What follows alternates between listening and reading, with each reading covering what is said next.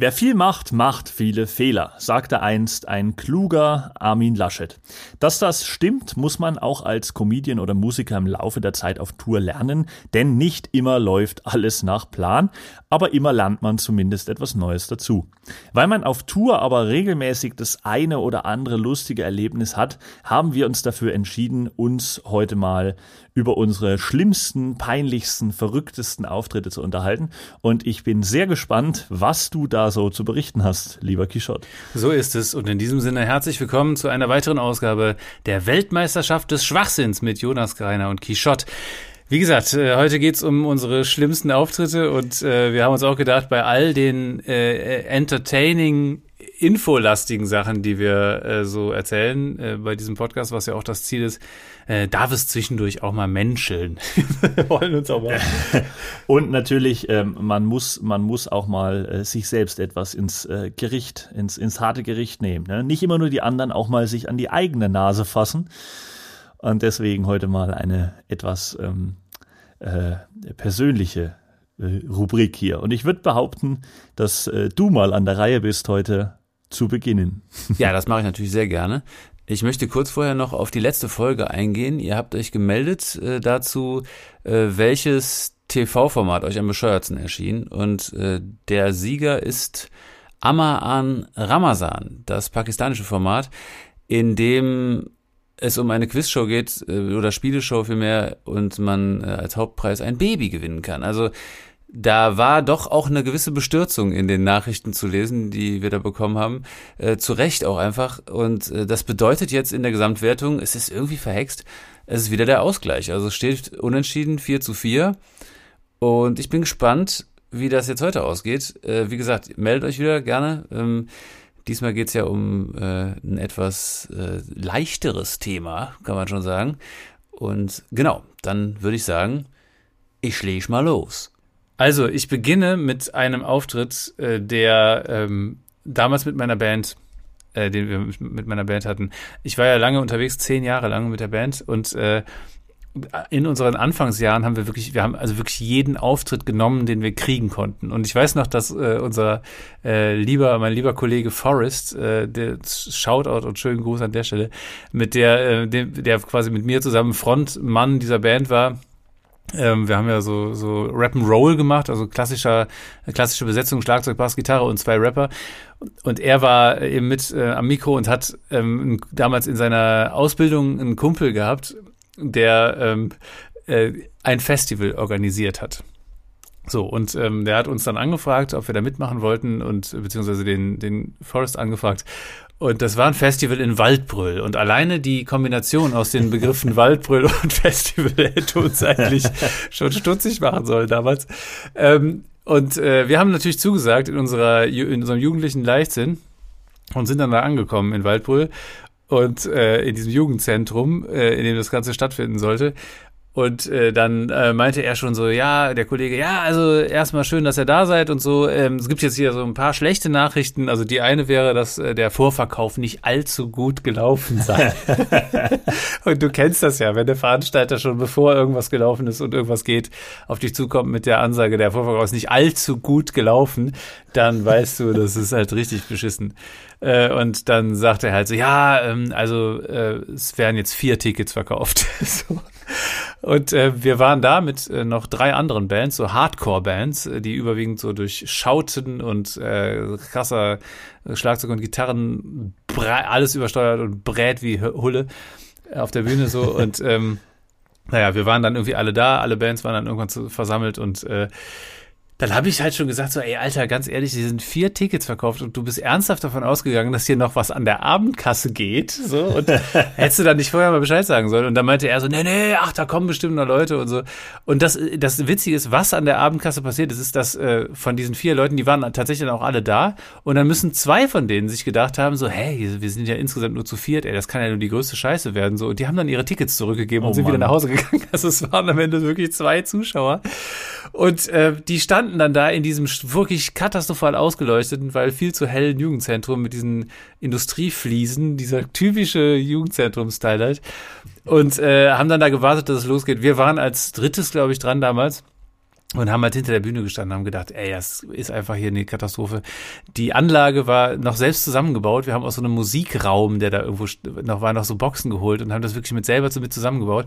Äh, und dann haben wir uns überlegt, was machen wir denn jetzt? Also das ist ja wirklich eine Katastrophe. Und ähm, äh, normalerweise bei solchen Sachen sagt man dann so, ja gut, okay, komm, wir spielen jetzt einfach so, das ist halt jetzt eine, eine Probe gegen Geld. Ne? Das war irgendwie oft so.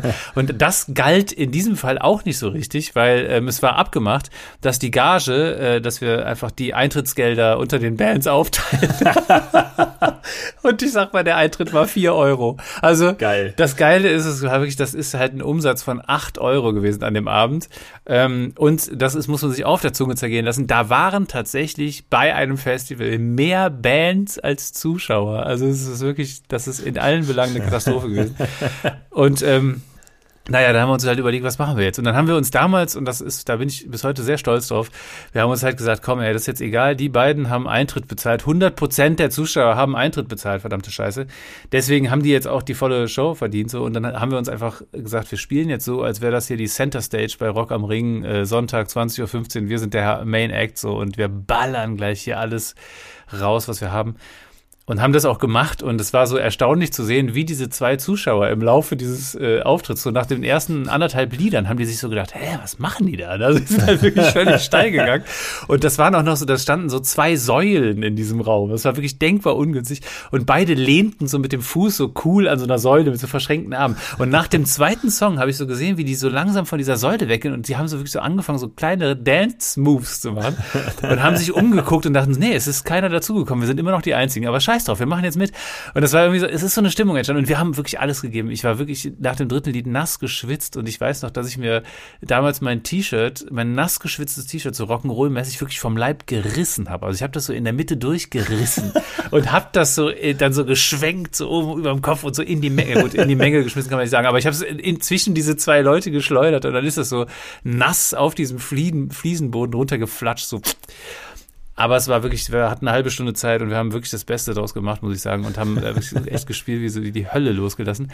Und das Schönste ist eigentlich, dass am Ende dann nach unserem Konzert kamen diese beiden Zuschauer und von diesen beiden Zuschauer, Zuschauern haben beide ein Album von uns gekauft.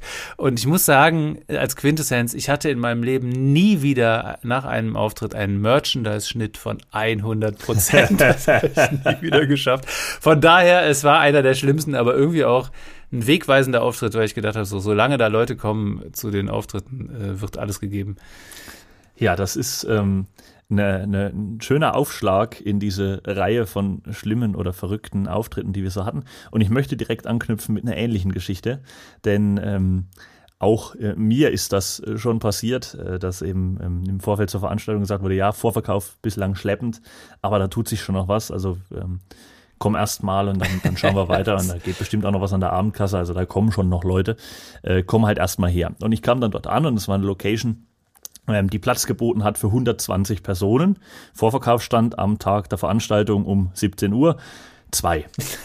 So. Oh und ähm, muss man noch dazu sagen, ich meine, es ist dann halt wirklich, äh, ich bin ja auf der Bühne nur als äh, Stand-up-Comedian, Kabarettist und so und, und ich erzähle ja nur. Ich erzähle ja 100 Minuten lang, erzähle ich ja nur mit Pause dazwischen. Und das ist halt schon ähm, nochmal eine ganz andere äh, Geschichte als Musik. Wenn ja, da wenig Leute absolut. da sind und überhaupt keine Reaktion ist, dann wirkt das halt auch so, als würdest du ein Selbstgespräch führen teilweise. Ähm, also ich meine, wenn da jetzt irgendwie zwölf oder 15 Leute sind, dann ist das okay, dann kann man das irgendwie handeln, aber zwei ist ja, halt schon ist einfach bitter. krass. Und ähm, naja, dann kam ich dort an und dann äh, hieß es, ja, da kommen schon noch Leute an der Abendkasse. Und irgendwann kam dann der Techniker zu mir, als noch niemand da war und meinte, äh, ja, wann ist denn eigentlich Einlass? Und habe ich auf die Uhr geguckt und habe ihn, hab ihn angeschaut und habe gesagt, ja, also vor zehn Minuten war Beginn.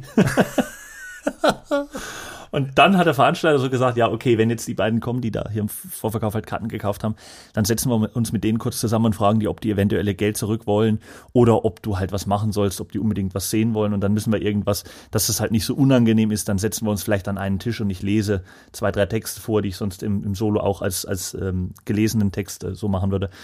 Ähm, und dann kamen die und dann hat man sich da so hingesetzt und wir haben dann die Situation erläutert und ähm, dann haben die beiden gesagt, nee, also dann zu zweit müssen wir nicht, das brauchen wir nicht unbedingt, nee, dann würden wir das Geld äh, zurücknehmen. Ne? Und dann, dann hieß es, ja, aber wir warten mal kurz, vielleicht kommt ja noch jemand.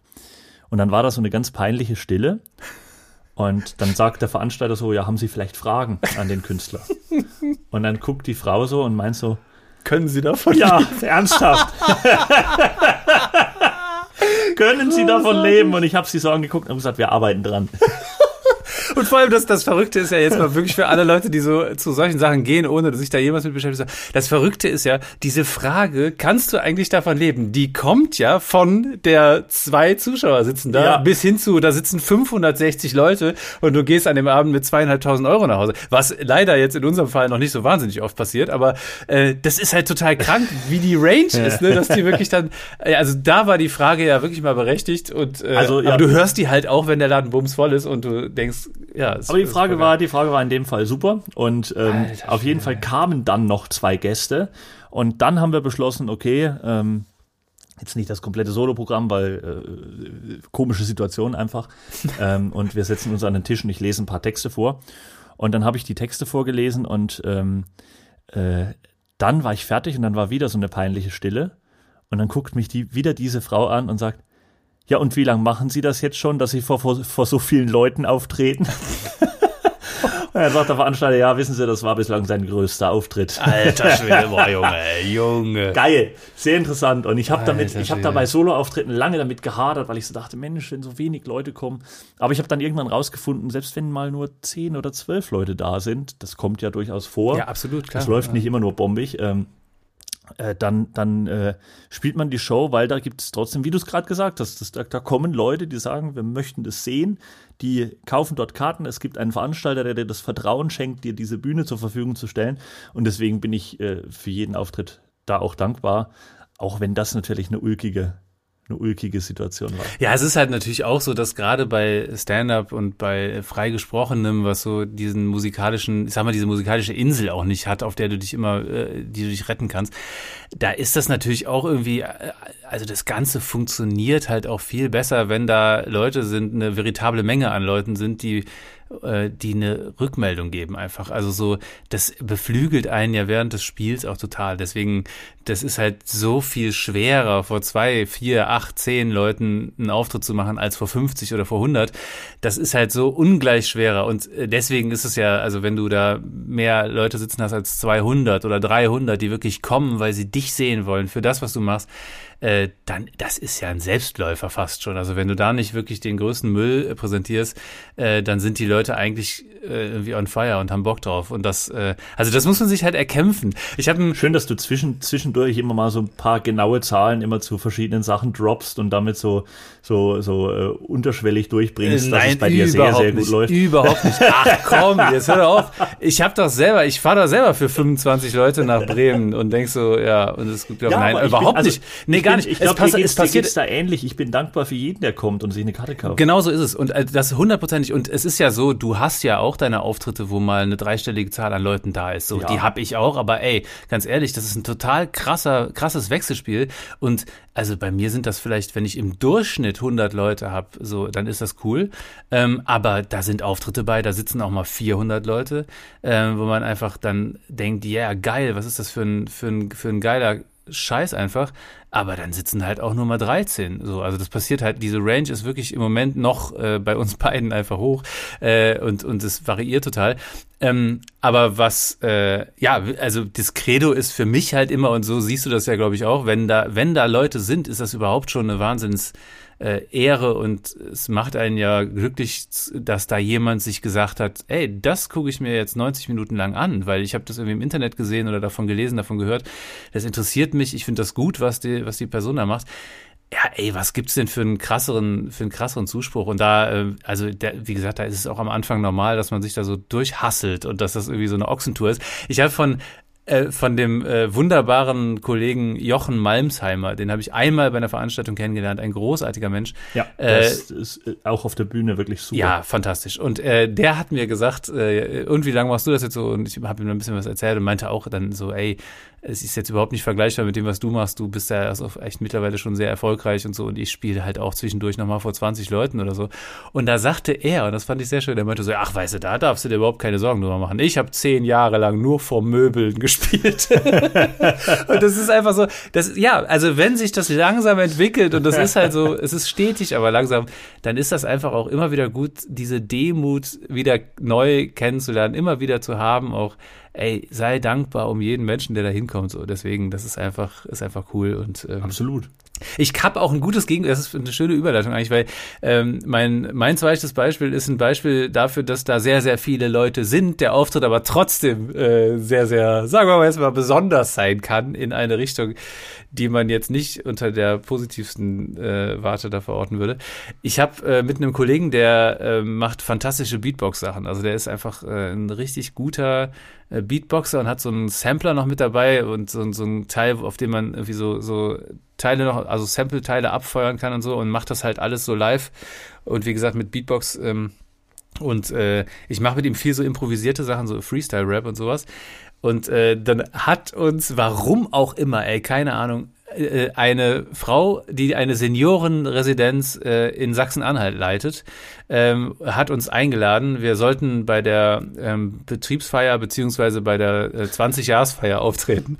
Und ähm, wir haben uns gedacht, ja, okay, äh, also haben auch nachgefragt, so wie wird sie sich das vorstellen. Und sie sagt hat, ja, wir wollen, normalerweise würde ich eine Dankesrede halten an die Mitarbeiterinnen und Mitarbeiter, das will ich mir aber in diesem Jahr sparen, ich will da was Besonderes haben. Und quasi wir sollen also auf Zuruf von Wörtern und mit äh, so ein paar gebrieften Begriffen sollen wir eben so eine Dankesrede in Form von Freestyle-Rap machen für die. So, so weit, so gut, weil wir zu dem Zeitpunkt davon ausgegangen sind, dass dann da quasi äh, äh, auch wirklich nur Mitarbeiterinnen und Mitarbeiter sitzen. Aber wir wussten nicht, dass alle Bewohner dieses Hauses, dieser Seniorenresidenz in einem Zelt zusammensitzen würden und vorher schon ein drei Stunden Unterhaltungsprogramm dargeboten bekommt, äh, bekommen, was äh, eigentlich durchweg aus äh, dem hiesigen ähm, der, der hiesigen Blaskapelle äh, bestehen würde und aus vier Schlagersängerinnen und Schla Schlagersängern. Äh, und es war halt wirklich eine absurde Situation. Und wir haben, wir sa saßen da und standen da und haben uns das angeguckt und dachten so, Alter, das wird hier gleich ein absolutes Debakel. Wir kommen hier gleich auf die Bühne und sagen so, Freunde, äh, jetzt kommt unser Kram hier. Und ähm, also ich habe wirklich selten in meinem Leben habe ich so eine Angst vor einem Auftritt gehabt, weil das halt, also das äh, und selbst die Reaktionen auf diese Schlagersänger waren schon echt dürftig. Also die, das war offensichtlich Zielgruppe, so, aber es hat halt, also die Reaktionen waren richtig, richtig dürftig. Und dann war der Moment gekommen, äh, die Moderatorinnen, das war so eine, das waren zwei Zwillings, äh, also ein Zwillingspaar, äh, zwei Mädels, die ähm, waren so in so äh, in so rosanen Kleid, Kleidern, so echt äh, rosanen, richtig so, ich weiß nicht, das sah aus wie so eine Western-Tanzgruppe, äh, die beiden. Also okay. So, so Western-Stiefel mit so Glitzer, goldenem Glitzer dran und halt so eine rosa mit auch so mit so Paletten, so Glitzerpailletten, so Kleider. Also wild. Und die eine hatte so ein Tenorsaxophon dabei und hat immer so Saxophon gespielt, einfach so unvermittelt. Also also unglaublich. Und dann haben die halt auch, äh, ja, die haben das halt moderiert und haben dann zwischendurch auch so ein bisschen äh, Aufmunterungsarbeit geleistet.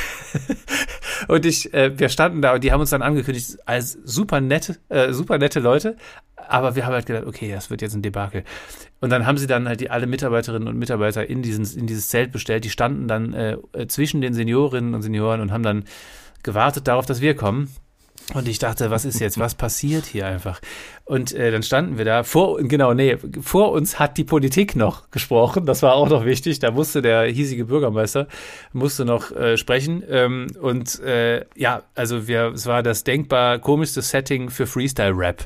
Äh, vor allem bin ich dann einfach, ich bin dann auf die Bühne gegangen und habe gedacht, du musst jetzt aus der Not eine Tugend machen und habe wieder gedacht an unseren Bandauftritt und dachte so, ach komm, was, was soll's denn? Und ich bin dann rausgegangen und habe wirklich gesagt so, so Leute, wo sind denn hier unsere Rap-Fans? Und dann waren so haben wirklich so drei Seniorinnen in der zweiten Reihe aufgezeigt und haben einfach sich gemeldet. Äh, aus welchen Gründen auch immer, aber ich glaube einfach, es war so der Mechanismus von irgendwelchen Umfragen. Sie haben sich einfach gemeldet. Und diese Mitarbeiter, unter den Mitarbeitern war auch so zwei, drei, die gesagt haben, so ja, hier, da können wir was mit anfangen.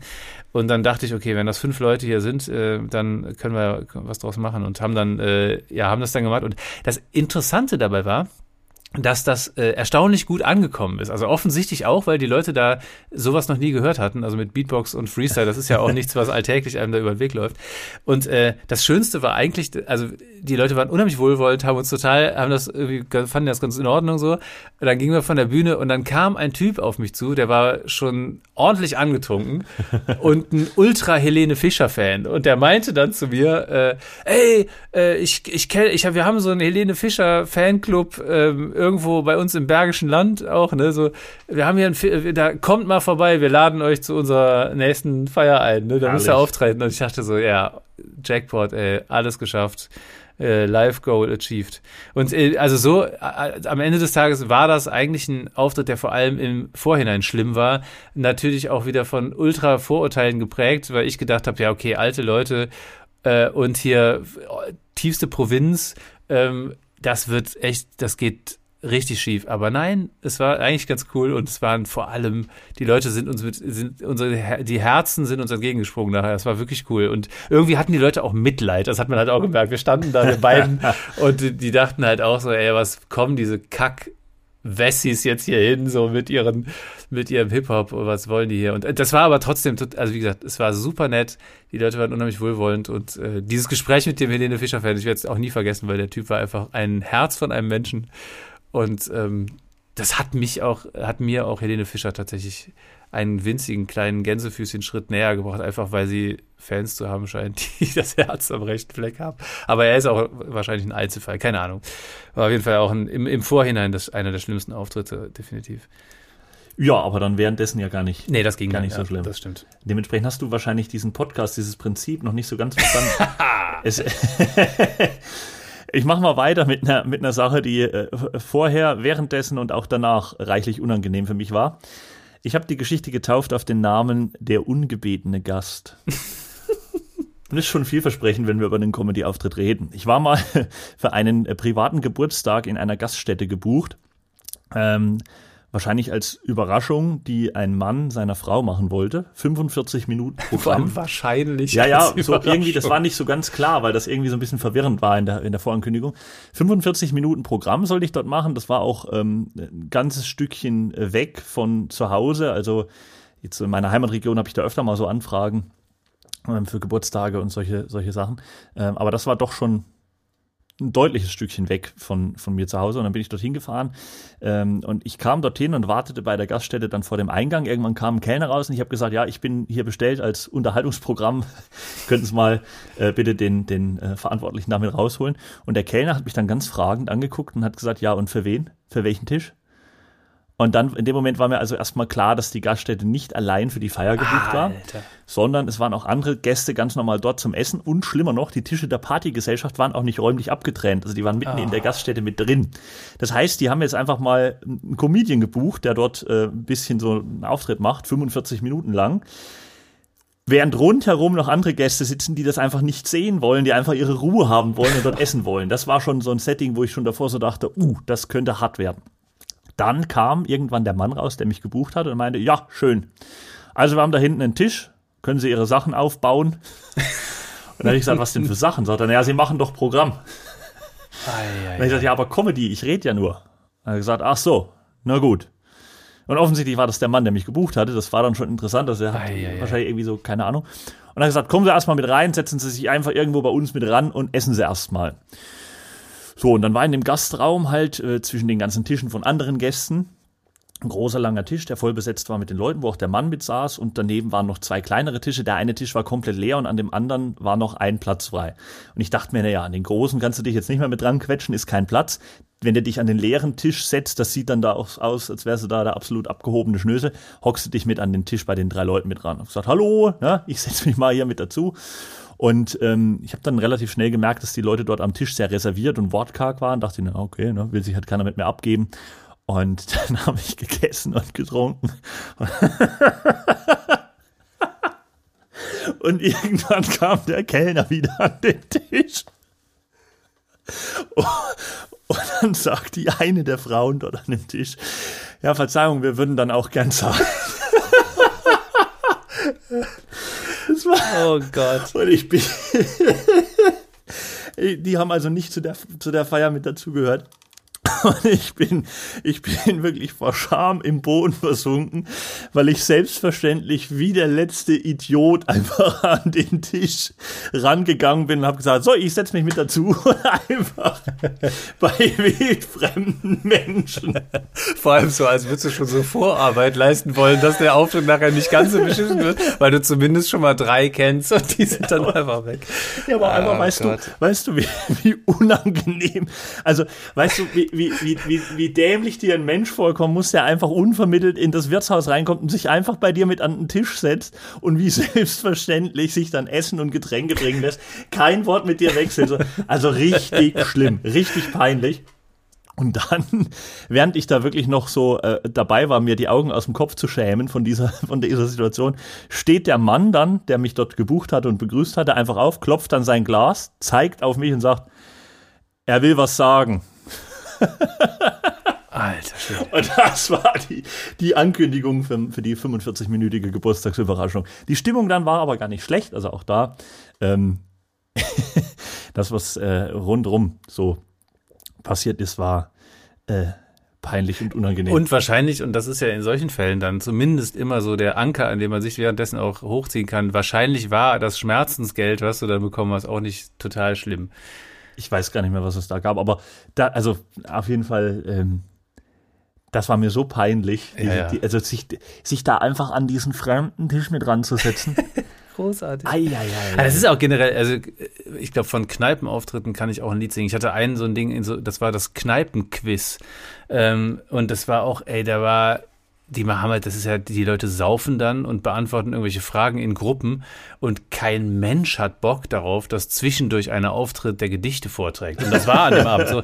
Ich habe wirklich auf dieser Theke, ich sollte auch noch auf die Theke steigen und dann auf der Theke so herlaufen, ne, was ja per se schon mal so eine selbstbewusste äh, äh, Haltung ist, die ich überhaupt nicht hatte. Also ich war gar, ich hatte einfach nur Angst und da war sogar meine, meine Frau war sogar mit dabei ähm, und meinte auch nachher so, ey, das war, also, wie bist du da dran gekommen? Und da gab es halt auch noch so eine richtig, das war eine richtig unterirdische Gage. Also es war so richtig schlimm.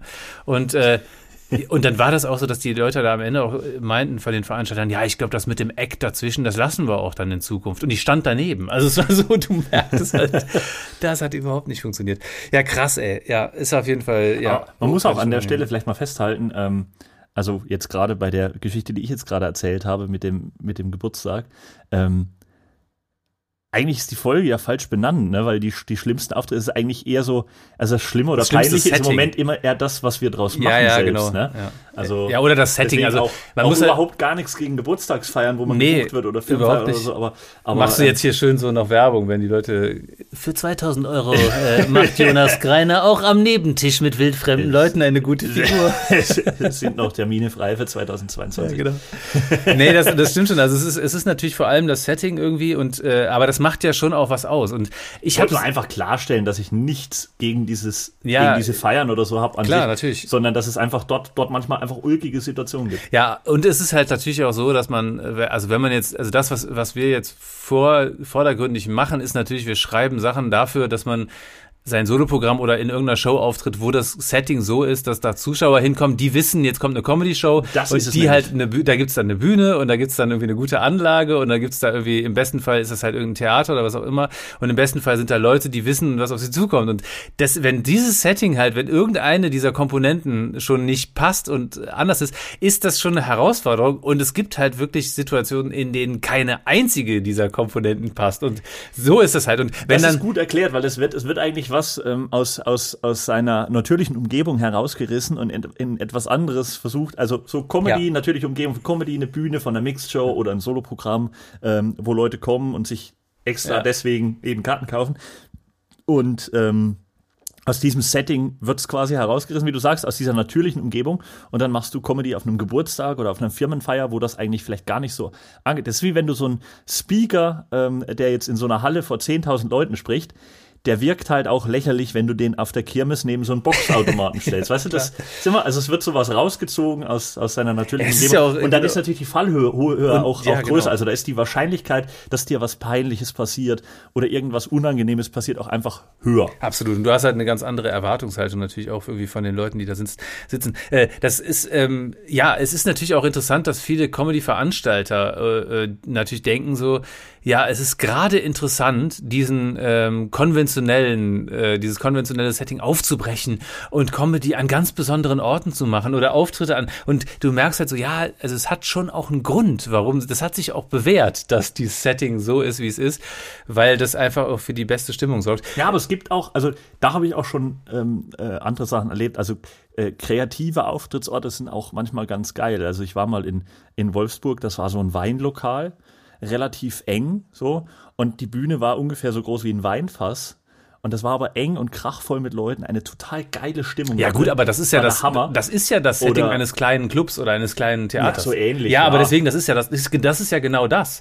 Äh, Ja, gut, aber eher, also das, das, bei einem Geburtstag hast du selten eine Bühne. Ja. So, ne? dann, dann stehst du da zwischen Tischen und so und, und läufst da rum und erzählst und es ist irgendwas passt nicht. Irgendwas ist merkwürdig manchmal. Ja, ja. Ähm, deswegen. aber das, also, wa- was ich jetzt meinte, wenn man jetzt irgendwie so an Orte geht, das ist eigentlich das nächste Beispiel, was ich jetzt bringen würde. Ja, ist bitte. Eigentlich ein perfektes Beispiel dafür, wie etwas wirklich auch, also vom Setting her überhaupt nicht passt und der Auftritt war dann auch einfach granatenschlecht und schlimm. Äh, und also das hier ist wirklich, das ist mein, äh, also das war wirklich Scham, Fremdscham und äh, Fremdscham über die eigene Scham. Also das auf einmal. Und äh, da hat sich auch dann irgendwie so die, äh, die Stadt äh, oder das andersrum, es war im Rahmen der deutschsprachigen Poetry Slam Meisterschaften 2010 ähm, und äh, die ähm, ja, die Verkehrsbetriebe da in, im Ruhrpott haben sich überlegt, wenn schon mal Poetinnen und Poeten in der Stadt sind, nutzen wir das und wir bringen die Kultur in die Straßenbahn. Und äh, Ei, ei, ei, ei, ei. ja, genau. Und dann haben die halt uns ein, wir waren glaube ich zu dritt oder zu viert, ähm, äh, immer so in so Grüppchen, also es gab mehrere Gruppen und dann sind wir halt in verschiedene Straßenbahnlinien gestiegen mit einem Techniker, der so eine Boombox dabei hatte, wo dann ein Mikro angeschlossen wurde. Geil. Und ähm, dann hast du dann in dieser Straßenbahn gesessen, irgendwie so am späten Nachmittag, äh, freitags. Äh, diese Straßenbahn pendelte von Gelsenkirchen nach Essen und wieder von Essen nach Gelsenkirchen zurück. Und du hattest, sagen wir mal, so ein gewisses Feierabendklientel, was halt so von der Schicht kam, weißt du, und so gedacht hat, so, ah, weißt du was, jetzt einfach nur nach Hause. Schon eine Dose Bier auf dem Zahn teilweise. Ach, quasi auch nicht so, dass gesagt wurde, diese Straßenbahn Nein. fährt heute und da drin ist heute Programm. Das wurde dann, einfach so. das wurde in dem Moment, in dem äh, die Leute dann eingestiegen sind, zwischendurch wurde das mal durch die Lautsprecherboxen gesagt, so nach dem Motto, äh, nee, die dürfen das und so. Aber also, wenn du da zum falschen Zeitpunkt eingestiegen bist, dachtest du, ey, da sitzen einfach Hempels mit einer Boombox und tragen irgendeinen Scheiß vor. und äh, genau so ist das wirklich, das war wirklich eine absolute Tragödie. Also wir war, waren da halt, und ich habe damals noch wirklich überwiegend so äh, Texte vorgelesen und irgendwie so, so Gedichte halt auch gemacht, auch teilweise irgendwie mit einem ernsten Hintergrund und so.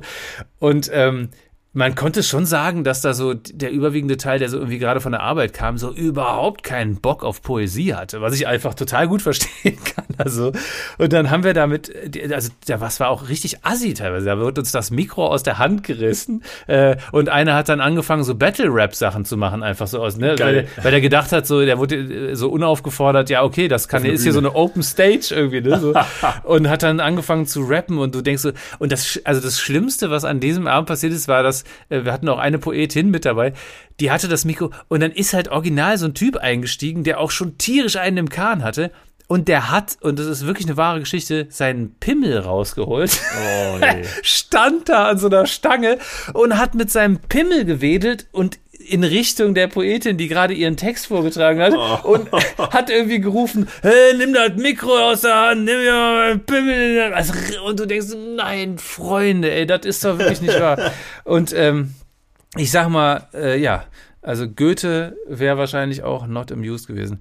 Und ähm, ja, das Ding ist halt, man hat tatsächlich äh, aus der Sache gelernt. Ähm, äh, und ähm, in der nächsten, im nächsten Jahr wurde die Aktion äh, ausgeweitet und zwar auf das gesamte Straßenbahnnetz im Ruhrpott.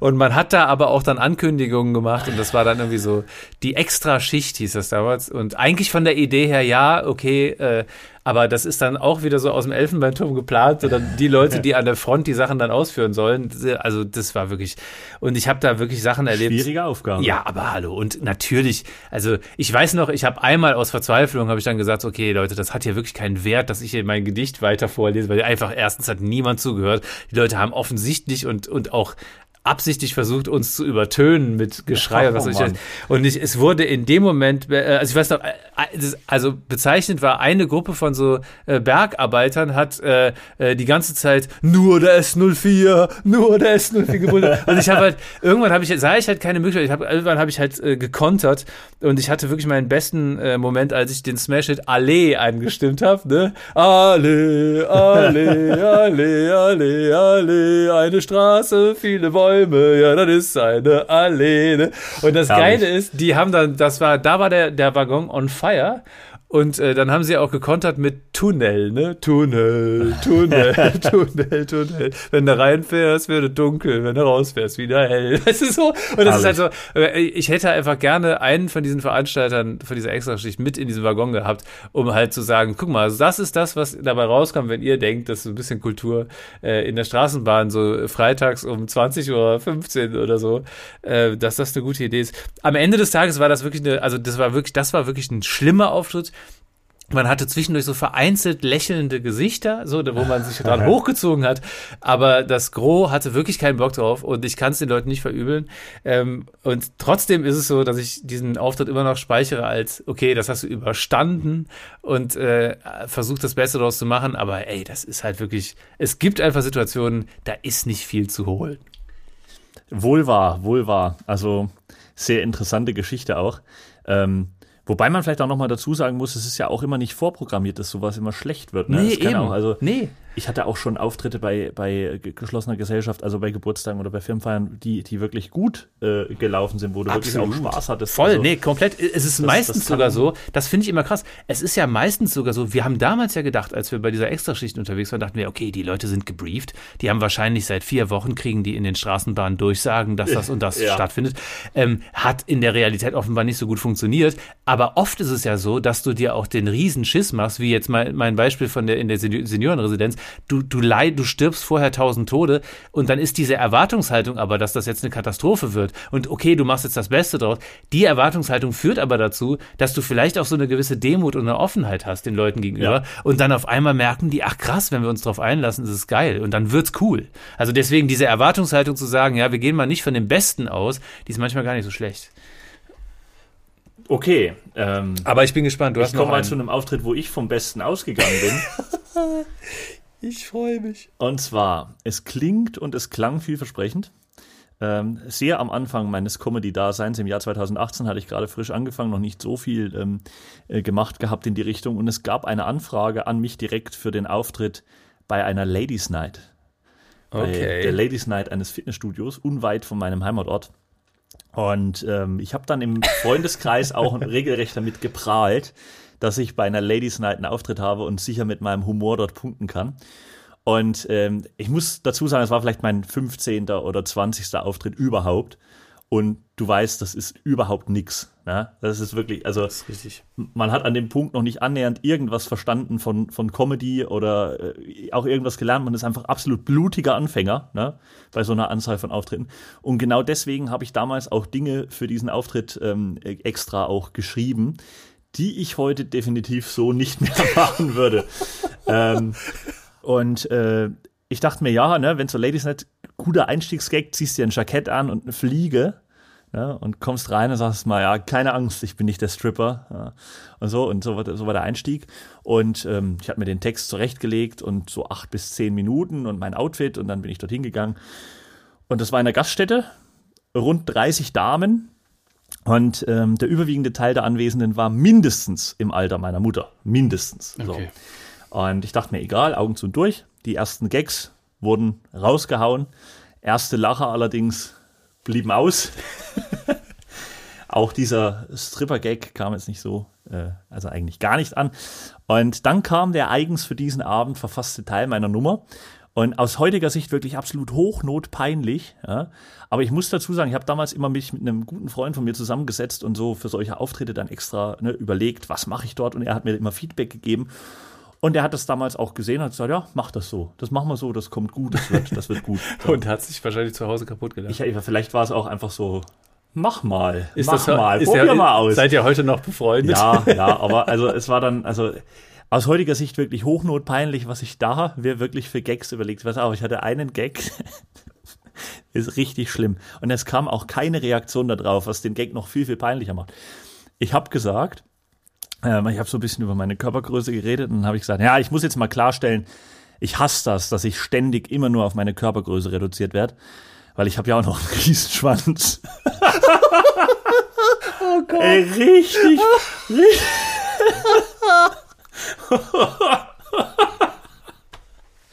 Oh Gott. Der Gag ist so scheiße.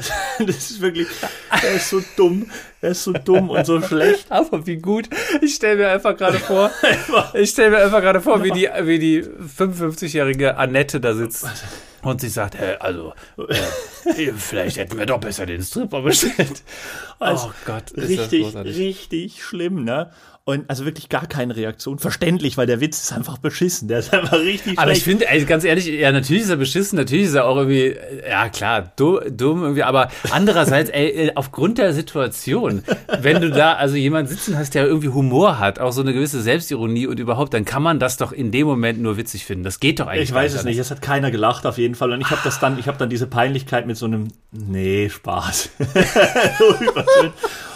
Keine Reaktion wirklich und so. Und ich habe dann meinen Blick so schweifen lassen durch die, durch die Menge und habe dann gesehen, ähm, so in all der Stille und die saßen auch alle da und haben noch gegessen. So, also hast du Das ist dieses auch nochmal eine Worst Geschirr klimpern Ja, ja, ja. gehört und so. Und ähm, wenn du auch so auf die Reaktion gewartet hast, hast Ja, du ja. nur jemanden gesehen, der sich irgendwie so so ein, so ein, So eine so, Erbse. ein, so eine Erbse irgendwie gerade in den Mund schiebt. Oh. Und dann habe ich meinen Blick schweifen lassen und habe gesehen, dass am letzten Tisch bei den ältesten Damen meine Oma sitzt. Boah, Junge.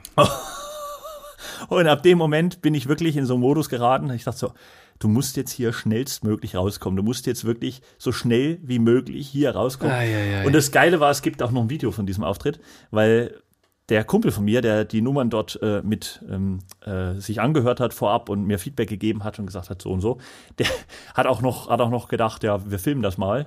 Äh, vielleicht wird das gut und man kann das noch mal für irgendwas verwenden.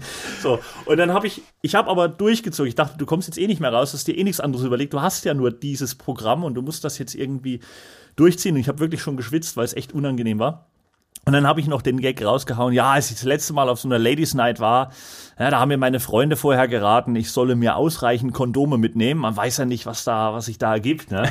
Und naja, ich habe damals 25 gekauft, ich habe jetzt noch 26 übrig. Also falls sie jemand braucht und wieder Totenstille und von hinten ruft eine Dame, wozu denn? Boah, alter Schwede.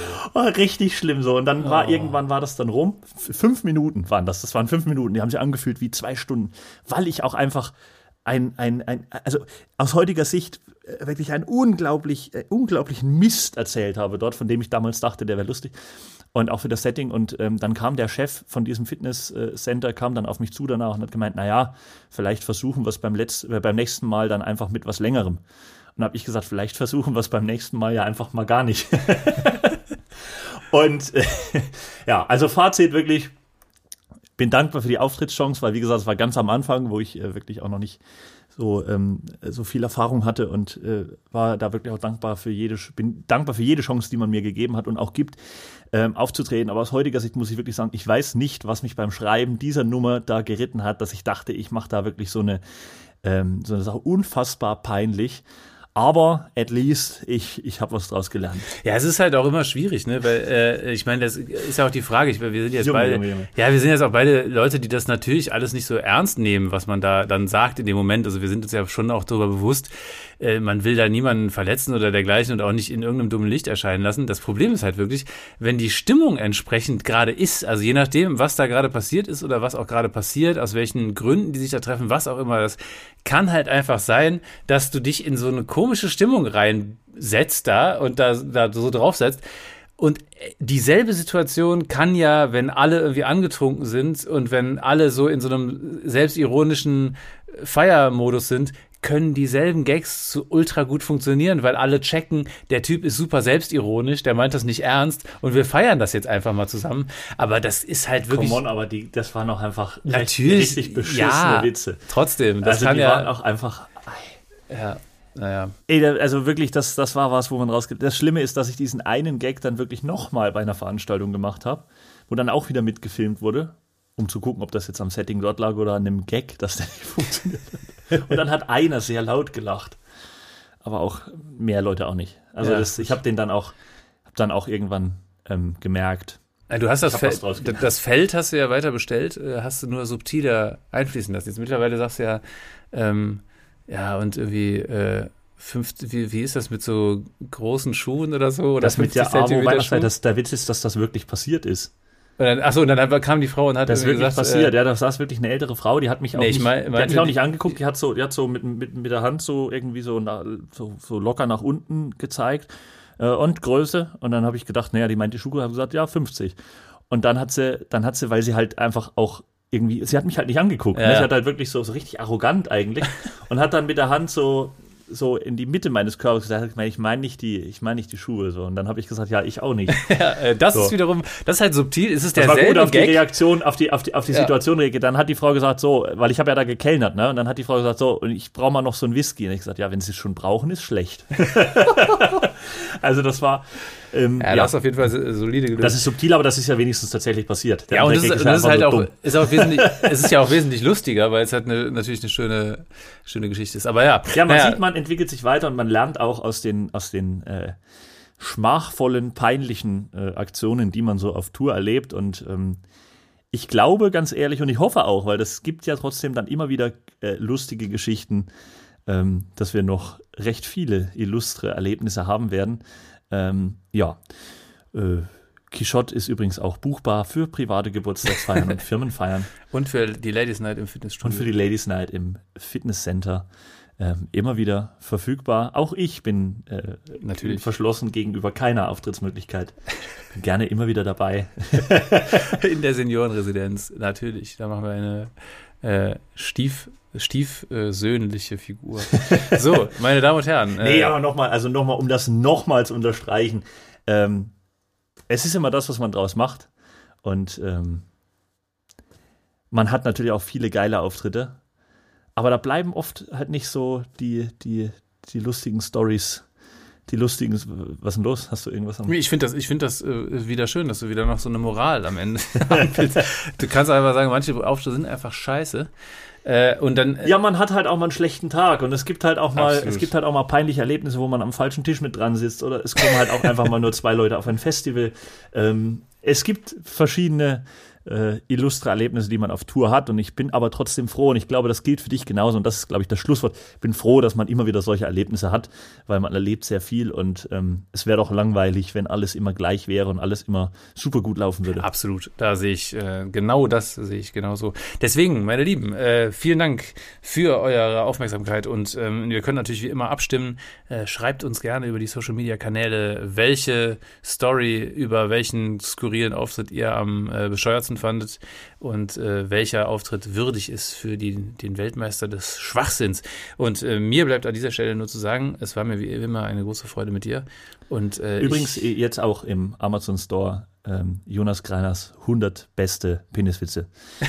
Das Beste aus äh, vier Jahren.